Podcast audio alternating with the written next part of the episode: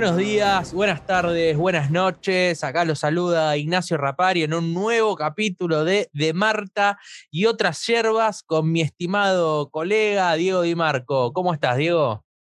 Buenos días, buenas tardes, buenas noches. Bien, bien. Acá saboreando este nuevo, nuevo capítulo que estamos, para quien no sepa claramente, estamos grabando de noche y esta película, la verdad, eh, me da un poco de, miedo. Es, para ver de noche. Es, para ver de noche. Es para ver de noche. hacemos un cambio de género en comparación a los otros dos capítulos.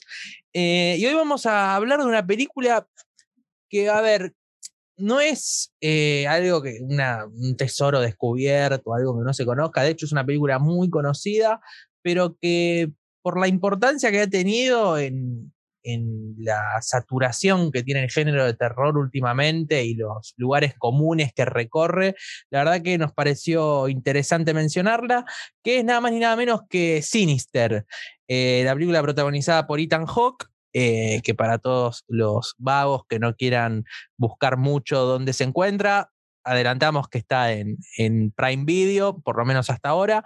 Em, y la verdad que siempre, yo no sé si te pasa a vos, Diego, pero ya la he visto varias veces y siempre me dan ganas, pasados algunos años, de volver a, verla. ¿Te pasa lo mismo? Mira, yo eh, con el terror tengo, un, como hemos hablado, tengo una gran, eh, una gran deuda, básicamente por ser cagón, no hay otra, no hay otra, otra razón. Eh, y la verdad que sí, me gustó bastante porque justamente no va no cae en los clichés del terror, eh, del terror que estamos acostumbrados. De hecho, podríamos decir que es una película policial de terror. Exacto. Tiene, tiene esas dos cosas. Bueno, es una particularidad del, director, ¿no? Scott Derrickson, que, que ya, o sea, se ha metido en el género. E, este director ha hecho El exorcismo de Emily Rose eh, y también de manera, posterior, de manera posterior a Sinister, Líbranos del Mal, una muy buena película con, con Eric Bana y Edgar Ramírez, que también funcionaba de esta manera, ¿no? El exorcismo de Emily Rose era un thriller judicial con elementos sobrenaturales, eh, Líbranos del Mal, un thriller más policial con elementos sobrenaturales, y esta es una película de terror que tiene algunos elementos del policial, ¿no? Eh, pero sí, realmente, como decís vos, me parece que es una película que, que se esfuerza mucho en evitar los, los, lugares comunes. Y eso que es de Blumhouse, esta productora de, género que está de moda ahora, que la verdad que, que le gusta bastante recorrer lugares comunes. Eh, pero, decime que la viste en el cine la película. No. No, no, no, no, como te digo, he, he, visto terror en el cine, pero me, porque me han dicho, che, vamos, bueno, dale, vamos. Pero no, esta no, si tengo que elegir, eh, difícilmente lo haga. Bueno, yo te cuento que la vi en el cine, la pasé muy mal, muy mal. Eh, pero mal en el sentido de, lo incómodo que me sentía, porque es una película que te hace sentir incómodo, no porque muestre, eh, no sé, porque sea efectista en lo que muestra ni demás, sino porque es una película que se preocupa más por Em, por los climas que genera que por el jumpscare, ¿no? Eh, el jumpscare es esto del susto, eh, del susto rápido, del sobresalto, ¿no? Que hoy parece que es la, eh, no sé, que están que es el primer mandamiento a la hora de hacer una película de terror. Si no hay jumpscare, la película no se hace, no pasa. Este, y esta película, en cambio, se propone más profundizar en los climas. Em, más o menos para contextualizar un poco, eh, es la historia de un escritor que llega a un pueblito, pueblo chico, infierno grande, como se dice, em, para eh, terminar, mejor dicho, para empezar una obra que estaba relacionado con un suceso trágico que había pasado en el pueblo recientemente, ¿no? Ya eh, este escritor que, al que encarna Ethan Hawke no es muy bien recibido por las autoridades del pueblo, eh, que ya conocen sus antecedentes de meterse con estos casos policiales eh, trágicos que, que pasan en estos lugares. Y bueno, en la casa a la que llega Ethan Hawke es donde pasaron estas cosas, ¿no? Em, todo parece marchar como cualquier película de, con una trama similar, hasta que eh, nuestro querido y gran Ethan Hawke encuentra una caja repleta de cintas en formato Super 8. Eh, casualmente. casualmente, casualmente. Y creo que. Ahí, es cuando tendría que haber dicho chao. Claro, e, exactamente. Exactamente. Em, y creo que estas cintas Super 8 son la película. O sea, esto hace a la película y es una condición sine qua non. Eh, eh, contame un poco qué pensás vos como realizador de, esas cintas. Es, es, el. Eh, depende si te gusta lo dulce, el corazón de dulce de leche o el. A ver, o el cheddar de, la hamburguesa, aunque no es algo muy exquisito ya, pero está muy trillado. Pero sí, es. está muy, muy bueno realizado la, la, fidelización de los Super 8 que, que va mostrando eh, y que también le da esa cosa de, de, investigación, de, de, video de prueba de investigación que va mostrando y, como una nostalgia a lo que era a lo que era antes eh, el cine, que si bien ahora está bueno toda la definición que hay, pero e, esa cosa nostálgica al menos a mí me sigue gustando. Te hago un paréntesis, pero que tiene que ver el otro día acá en un bar estaban proyectando un partido desde un proyector y, la pantalla se me hacía acordar al viejo cine, estaba sobre la pared, pero me hacía acordar al viejo cine de, donde se veían tal vez esa cosa de que la imagen que tambalea. Eh, y la verdad que con, bueno, acá con estos Super 8 que encuentra pasa lo mismo, esa cosa que, que le da ese color a, la película. A mí coincido plenamente con, esa cuestión nostálgica que resaltás. De hecho, yo, a veces eh, uno cuando ve un partido en un bar, es algo que se acostumbra esto de proyectarlos en, pantallas grandes. Eh, y acá de todas maneras no, no lo disfrutás mucho, más allá de la cuestión nostálgica, porque creo que, que en esas cintas reside el, eh, gran elemento o mejor dicho, todo el terror de la película, ¿no? Por lo perturbadoras que son. Em, para seguir adentrándonos un poquito en la trama, em, el protagonista, a través de estas cintas, comienza a ver una entidad eh, que en realidad no la ve, está bastante oculta, pero sí empieza a ver eh, cosas eh, bastante perversas en, esas, en esos Super 8, ¿no? Em, y creo que, es algo magistral, ¿no? Porque, a ver, es algo tan simple lo que se ha hecho con, o sea, con este recurso en la película y tan bien ejecutado. Y, paréntesis, la banda sonora que tiene Sinister, la verdad que, no sé, eh, creo que en 20 años no, no he visto una banda sonora así en una película del género. Sí, la verdad que sí. calculo que para en el cine habrá sido mucho más eh, conmovedor. Sí, yo la vi en el cine y te aseguro que de conmovedor no tuvo nada, todo lo contrario, fue espantoso. No, no, como, conmovedor, conmovedor me refiero a que te mueva algo. Ah, ah, no, no, sí, conmovedor. No, no, no. No, realmente perturba eh, mucho, ¿no?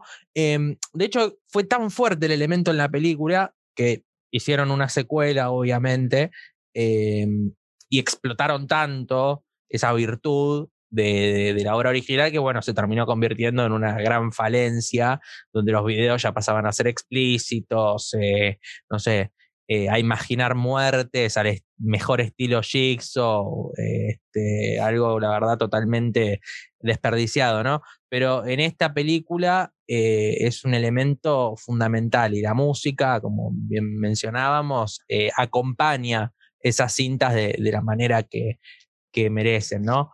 Eh, yo no sé, la verdad, a vos has encontrado alguna película del género, está bien, sos cagón como te has definido, no, no sos de ver mucho, ¿no? Pero ¿qué, qué, otras películas recordás que, que, te haya perturbado como, como Sinister en este último tiempo? No, en el, en el sentido eh, narrativo, estético y cuidado eh, y, y, de, y de género, o sea, que, cumpla con toda la condición, ¿no? De la, que cumpla el objetivo de asustar, por así decirlo, de la película de terror y que también sea agradable la, la experiencia, la verdad. No recuerdo otras porque ya te digo, la mayoría, o sea, ya es como que el resto te lo, te lo esperás. Te lo esperás. No sé, pero lo que pasa es que acá ya voy para otro lado. Tal vez un, eh, Drácula de Bram Stoker, pero ya es otro, ya es otro. entramos en, otro terreno que estamos hablando primero de, de, ese libro y segundo que está dirigido por Coppola, ¿no? Entonces ya entramos en otro, en otro terreno. Pero después, acá la verdad que eh, supongamos, eh, bueno, pero acá también es una cuestión muy de gusto personal con Alien, que también tiene esa, también tienes, la, cuando estoy hablando de la primera, del octavo pasajero, eh, que también tiene esa cosa de que vos no lo ves, o sea, no, no ves lo que, al bicho que está ahí, no, no lo muestran hasta de la, muy avanzada la película, y sin embargo, o sea, vos sabés que hay algo y que te tenés que estar cuidando porque te va a comer. Bueno, acá eso es algo, pasó, claro, que pasa también, porque... Acá me, acá me pasó algo similar donde, como decís vos, con la, la música, con la banda sonora, eh, lo utiliza muy bien porque muchas veces vos no ves nada, pero igual es como que estás alerta de decís, va a pasar, va a pasar, va a pasar, va a pasar, y por ahí termina no pasando nada y es un, un, un ruido mal, mal interpretado, vamos a decir. Pero que acá funciona muy, funciona muy bien, la verdad. Claro, además hay una, hay una, o sea, en, esas cintas, ¿no? A ver, la película fuera de, de, la proyección de esa cinta Super 8 tiene algunos momentos dentro de la casa que son propios de, de cualquier película de género y que son bastante comunes. Em, pero dentro de esas cintas, primero, hay una entidad en la película que se ve en un momento, pero que no es el, tema principal, porque el tema principal no es eh, asustar o impactar con la entidad, sino con el modus operandi que tiene esta entidad, eh, que es lo que realmente inquieta. Em, y después, por otro lado, bueno, no, la verdad que, que sí, insistimos en cómo la música acompaña a que, a que esas proyecciones terminen siendo lo, perturbadoras que, son. A ver, es una película donde la sangre ocupa un lugar muy secundario, muy mm. secundario, este, donde el jumpscare también, es más, creo que debe tener, no sé, dos o tres nada más. Sí, lo, lo que está eh, lo que el cliché del terror está bien utilizado porque está en el momento justo, no, está sobrecargado de, de, escenas donde aparece la, entidad eh, o sangre o el gore. Acá no, acá la verdad que está eh, sutilmente seleccionado, que es, al menos a mi parecer me gusta mucho más a ver, por ejemplo, en el en, Show, por ejemplo, donde ya después de la primera sabías que el resto de las 850.000 películas ibas a ver lo mismo, ibas a ver gente destrozándose para sobrevivir. Tal cual. Eh, acá me parece que está eh, muy bien utilizado, o, bueno, con, no sé, por hablar de algo más, de algo más reciente de actividad paranormal, donde ya sabes todo lo que va a pasar, entonces que te lo muestren o no, ya es lo mismo. Acá está bastante bien utilizado y seleccionado en los momentos para que, funcione. Bueno, de hecho, hoy, em, a ver, hay que reconocerlo, ¿no? Eh, en el género, James Wan es una figura fundamental. Eh, creo que lo que ha venido después del conjuro, si bien no ha sido nada, sea, nada novedoso, em, o sea, yo creo que, que ha resucitado un espíritu eh, que no se estaba llevando, o sea, que no, estaba siendo eh, muy bien ejecutado en ese momento, pero creo que también ha hecho un mal importante, ¿no? Con todos los, productos de, Warner que, que llegaron. Eh, que llegaron posteriormente. De hecho, me acuerdo, o sea, estamos hablando de, de Sinister y de lo bien que, em, de lo bien que maneja em, lo bien que maneja estas cuestiones de no, de no, de no excederse en, en lo que muestra. Y bueno, me, me, acuerdo de La Monja, que no sé cómo fui a ver esa película en el cine. Ya, o sea, cinco minutos arrancaba la película y ya te estaba mostrando a la monja en primer plano, completamente digitalizada, o sea, una pérdida de tiempo total. Lo llevaba a escuchar Roman, la llegaba a ver Roman Polanski, la película, este, después de, cómo cerró el final del bebé de Rosemary, la verdad que no sé, pero, pero bueno, es, es, tema de, de, otro, de otro debate. Este, mm, vos me habías comentado un dato de color que yo desconocía. Eh, sí, que algo mencionaste. Sí, te lo, pregunto, te lo pregunto si lo, si lo hiciste. ¿Te tomaste las pulsaciones mientras veías la película? no, no, no, no lo hice, no lo hice. Pero sí, el, dato de color es que quedó primera, eh, Sinister quedó primera en las pulsaciones que le generaba a la gente cuando la veía. Eh, y primera, o sea, estamos hablando de entre, entre clásicos y últimas películas más conocidas que hemos mencionado como El Conjuro, Actividad Paranormal, em, El Exorcista, It, entre eh, A Quiet Place, eh, entre todas esas quedó primera entre la gente que, que, ¿Cuándo lo hicieron este? Claro, no lo hicieron hace mucho, ¿no? Este, este, estudio, este estudio, entre comillas. Claro, porque creo que lo eh. compara con, con este tipo, con esta, con estas películas que son más, más novedosas. Del año pasado es. Claro, del año pasado, mira. Mirá Un estudio, o sea, esta película está avalada por un estudio científico que indica que le va a sacar. Un estudio científico, un, estudio científico inchequeable, dicho sea de paso. Inchequeable, pero al que adherimos, porque nos gusta la idea, nos parece simpática. Hecho, en la Universidad de Massachusetts. Exacta, exactamente, exactamente. Eh, pero bueno, decime un motivo por el cual la recomiendes. Eh, este, enfáticamente. Un motivo es porque es una buena experiencia para ver una película de terror donde lo que, donde lo que generalmente estamos acostumbrados a ver va a estar finamente seleccionado y no te vas a encontrar con la clásica de que a las tres veces que ya viste que pasó lo mismo, ya vas a saber cómo sigue la película. Acá te lo va develando minuto a minuto.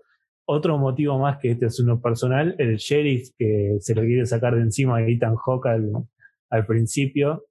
Eh, esto no spoileo nada, cuando llega, como decía Nacho, eh, Ethan Hawke era un escritor que se encargaba de escribir novelas en base a casos reales policiales que fueron mal resueltos, esas cosas que acá en Argentina no pasan, de que se cierra un caso porque a ver quién, depende de quién está involucrado, pero bueno. Entonces claramente a la policía no le gustaba porque lo dejaba mal parado, bueno, y acá el sheriff eh, que llega es el mismo detective de Cuidado de Suelto, no me acuerdo el nombre en inglés, pero película que he gastado eh, de, de, chico eh, de este bebé que se pierde en la gran ciudad. Bueno, es el mismo y cuando lo vi dije, no, mira quién está. Ah, yo creo que acá, fue otro motivo más. Yo creo que acá hay una indirecta de, de, lo que puede llegar a ser una de las próximas películas que, de las que se va a hablar en este, en este podcast. Puede ser, ¿eh? Em, bueno, yo mira, la realidad eh, soy un poco más anecdótico en el motivo por el cual la recomiendo, como para ir concluyendo voy a ver películas de terror al cine, la verdad que es algo siempre decepcionado. Eh, no, no, pero a ver, no, no es que estoy eh, asumiendo una, una, una posición de, superioridad frente a los demás, como decir, ah, no, miren, ustedes se asustan fácil, yo no. Pero es que en un momento como que es siempre lo mismo, y sí, te sobresaltás, capaz de si vas, no sé, estás con, tu novia al lado y le agarrás la mano, pero es siempre lo mismo. Eh, yo la verdad que la recomiendo porque en los últimos años, y si te soy sincero, en los últimos 10 años, que casi prácticamente esta película tiene 10 años, de 2012, eh, 9 años más o menos. Em, además de esta película, creo que la única con la que la pasé realmente mal en el cine, que la verdad hay bastantes opiniones divididas, es El legado del diablo. En la, la anteúltima película de, de Ari Aster. Eh, que la verdad me perturbó muchísimo. Y en una sala, es más, conseguiré irme en un momento, eh, no del miedo, sino de, lo mal que la, estaba pasando. Muy, una película muy angustiante eh, y muy impactante. Em, creo que fueron las únicas dos películas en los últimos años que realmente me hicieron me hicieron pasarla mal y, y, que siento que arriesgaron a otra cosa, por lo menos en un aspecto más mainstream, ¿no? siempre cavando profundo se pueden encontrar cosas que, que son muy, muy decentes, pero, pero bueno, dentro de lo mainstream sí, creo que es de las películas más importantes que, ha habido en este último tiempo. Sí. Bueno, e, e, eso es otro de los motivos por los cuales por ahí no las veo. A ver, vos me puedes decir, bueno, pero te gusta Batman, o sea, te gustan las películas de Marvel, o sea, tampoco son películas eh, que uno se va a ir con un mensaje o con decir, che, mirá qué bueno, qué, qué distinto que hicieron.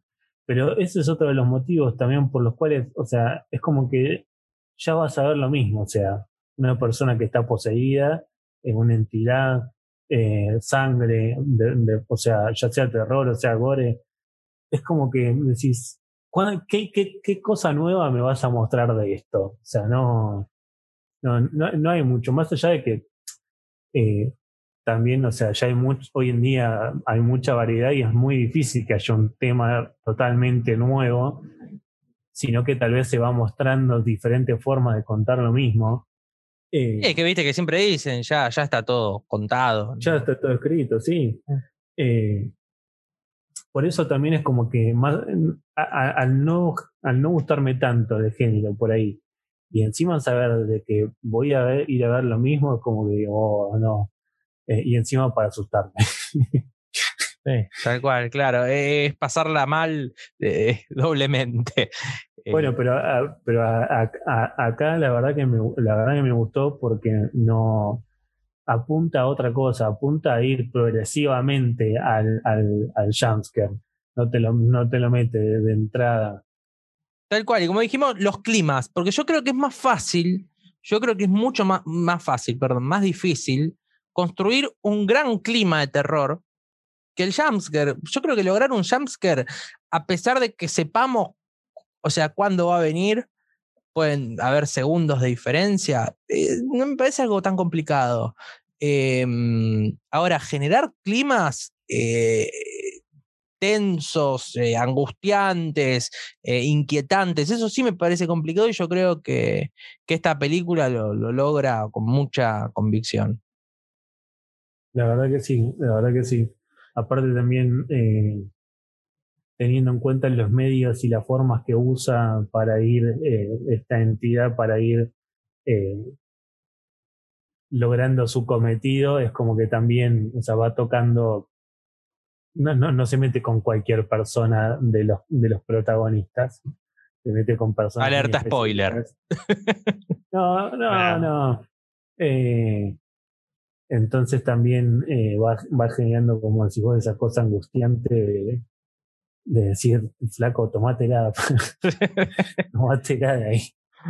Bueno, la recomendamos, eh, la recomendamos con muchas ganas probablemente muchos la hayan visto, es conocida, pero a todos los que no, no, la hayan visto, véanla y en la medida de lo posible con el sonido al mango, porque bueno, es, es un elemento clave en la película. Eh, hagan de, hagan de, su comedor o de su habitación un cine, este, porque realmente lo, lo vale. Así que bueno, Diego querido, nos estamos viendo la próxima semana. Nos estamos viendo hasta la próxima. Nos vemos entonces en el próximo capítulo de De, Marta y otras yerbas. Un abrazo grande para todos los oyentes.